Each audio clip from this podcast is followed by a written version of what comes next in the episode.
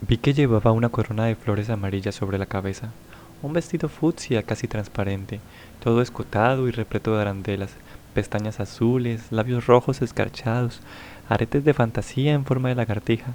Agitaba los hombros al ritmo delirante de los tambores, se protegía del sol con una sombrilla arcoíris y de las miradas conocidas con una capa de base facial más gruesa que su voz. Me escondí en la pastelería florida, detrás de una vitrina, y desde ahí me di cuenta que nunca antes en toda mi vida había visto tan contento a mi papá.